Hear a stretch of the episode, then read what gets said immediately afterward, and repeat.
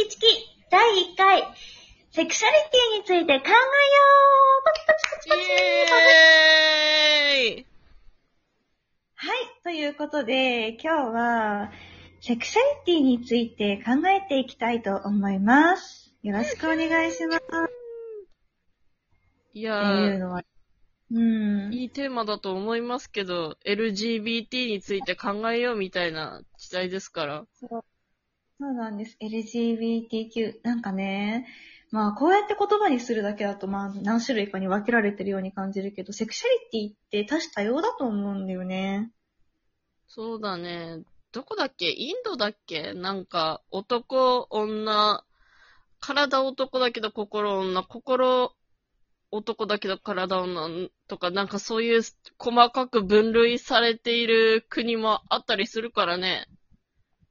うんうんうん。そうだね。トランスジェンダーさんとか、それ多分なんか、私たちってよくさ、自己紹介とか書かされるときにさ、男、女みたいなのに丸しなきゃいけないじゃん？うん。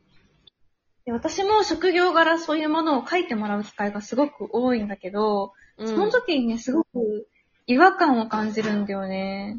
まあ、この情報がないとなぜダメなのか私正直わからなくって、なくってもいいし、てか昔のデータとかって結構適当でさ、例えば、うんますみさんって名前だったら、おじいちゃんなのに女っていう設定とかになってたりするの。ガバガバなんだよ、結構。そっかうん。で、なんか、そういうのが、でも昔はね、多分、気にされてなかったっていうか、話題にされてなかったじゃん？ー。うん。でも、こんないろいろ話題にされるような今だからこそ、ちょっと、自分というものと向き合いながらいろいろ考えていきたいと思います。よろしくお願いします。大事な話だ。そうなんですよ。ところで、とってもセンシティブな話になるので、答えづらいところは答えなくて大丈夫なんだけど、うん。のぶこちゃんはセクシュアリティ、自分のセクシュアリティについて考えたことはある？うーん、そんな、深くはないけれど、なんか、生きてて違和感を感じることはあるかなっていう感じ。うーん。違和感を感じることがあるんだ。うん。いや、私は自分のことを女だとは思ってるし、そういう、うん。なんか書類書くときとかは女に丸をしているんだけど、うん。でもなんだろう、普通に生活してて、うん。今めちゃめちゃ女として見られたくないな。女として扱われたくないなって思っちゃうときとか、うん。うん。うん。あと、今私は男でも女でもないっていう思っちゃうときだとか、うん。うん。うん。そもそも私昔から自分のこと私っていうの好きじゃないかったりしてさ、うん。そうだったのね。うん。本当は私なんか、僕とか俺とかうん。って言った方。がどっちかっていうとしっくりするんだけど、うん。うん。うん。で、も、でも可愛いもの好きだし、スカート履きたいし、うん。化粧もしたいから、うーん、一般的には女なんだろうなって思って生きてる。うん。うん。うん。なるほど、なるほど。そうだよね。なんかその、のぶこちゃんの話を聞いてさ、うん。性別っていうものはそもそもなんだろうとちょっと思うよね。うん。なんか、その男、女っていう風にさ、なんだろうな、なんだったっけな、レビ、なん、なん、誰だったっけ？なんかすごい好きな言葉が私あるんだけどもさ、うん。女は女として生まれるんじゃなくて、女になるんだみたいな名言があるんですよ。うん、かっこいい。そう、でもそう、そうなの。これを聞いたときすごい、なるほどと思って。なんかさ、女っていうのはそもそも、あの、女をどう定義するかで変わるんだけど、私たちが一般的に声に出して女って言ってる時の女の概念ってさ、うん。例えば、もしかしたらね、ピンクが好き、スカートを履く、髪にリボンをつけている、髪が長い、みたいなことかもしれないじゃん。うん。でその概念の中の女として生きることに違和感を感じる、みたいな時って結構、どの女性にもあることだと思うんだよね。確かに、別にピンク好きじゃないとかって思ったりするしね。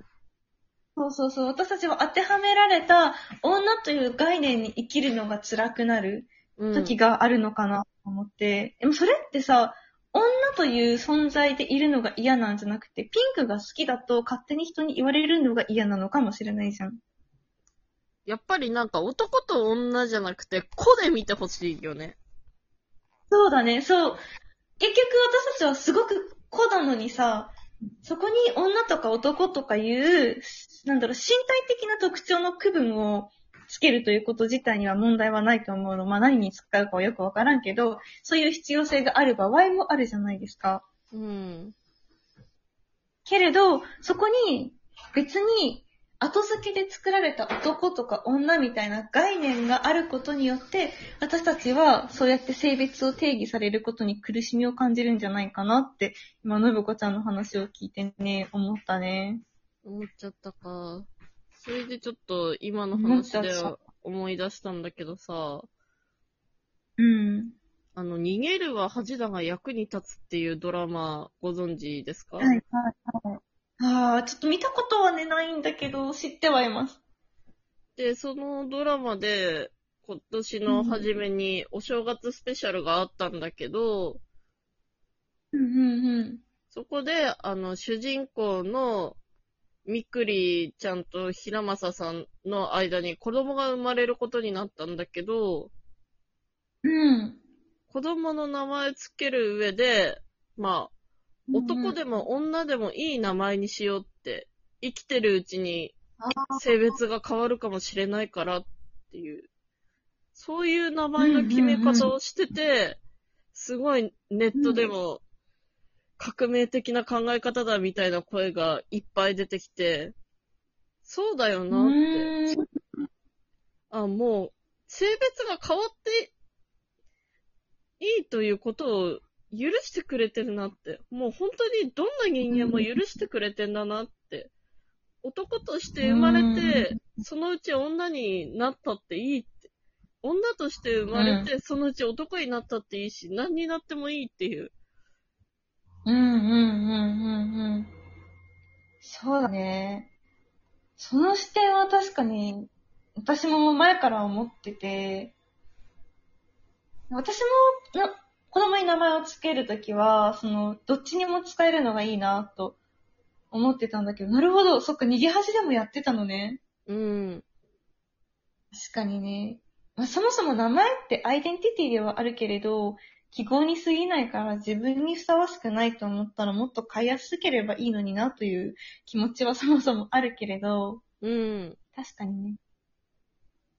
でも、そう、男でも女でも使える名前にするっていうのは今の時代にとってすごく大事だけど、同時にどんな名前でもその人だって認めてあげられるような社会になったらもっといいかなって思ってね。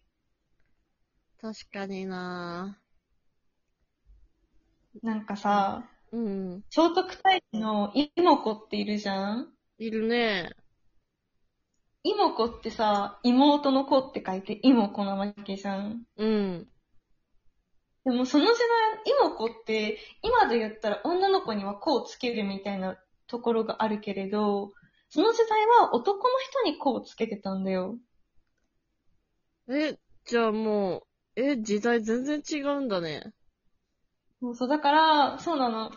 別に、妹子って言われてさ、女だって、まあ最初は思ったかもしれないけど、妹妹子は男だし、うん。だか、ら、その、子は女っていう概念も私たちが後付けで作ってるに過ぎないんだよね。えー、じゃあ、ん名前って何なんだ？そう名前によってさ、なんかその、なんだろう、これが女だ、これが男だっていうのもそうだし、こういう名前の子はかわいそうだって、他人が言うのもさ、どうなのかなとはちょっと思ってて、まあもちろんすごいなんか倫理的にどうなのっていう名前はちょっと、うーんって思うけど、うん、例えば、信子っていう名前の男の子がいてもいいと思うし、うん、小太郎っていう名前、女の子がいてもいいよね。そう考えたら私たちの名前ってとっても特徴的だと思うな。なんか不思議ローと子だよ、だって。そうだね。不思議、たまたまだったのにね。うん。そう。そうだね。名前で言うと、そうだなって思った。私もともと本名がキラキラネームなのもあって、どんな名前でも認められる社会になればいいなってずっと思ってたんだよね。えー素敵な名前だと思うけどな。初めて会った時、その名前聞いて、素敵すぎてびっくりしたから、私は。ありがとう。